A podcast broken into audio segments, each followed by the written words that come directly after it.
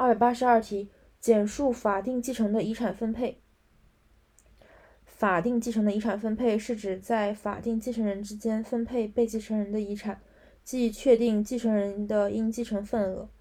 法定继承的遗产分配原则，在法定继承中，同一顺序继承人的应继承份额按照以下原则确定：一般情况下应当均等，在没有法律规定的情况下，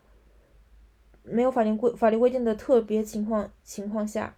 应该是平均分配。二、特殊情况下可以不平等。可以不均等，在下列情况下，同一顺序法定继承人的继承份额可以不均等：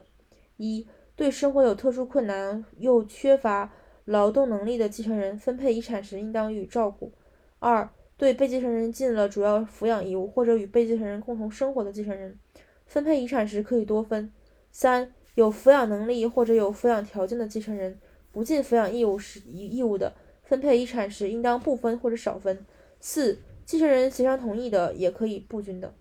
所以一是生活困难，二是主要抚养义务和共同生活，三是有义务但是不尽义务的，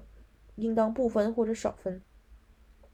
四是协商同意。然后二第二大点，非继承人对遗产的取得，对继承人以外的依靠被继承人抚养的人，或者继承人以外的对被继承人抚养抚养较多的人，可以分得可以分给适当的遗产。分给他们遗产时，按具体情况可多于或少于继承人，要求分得适当遗产是一项独立的权利，受法律保护。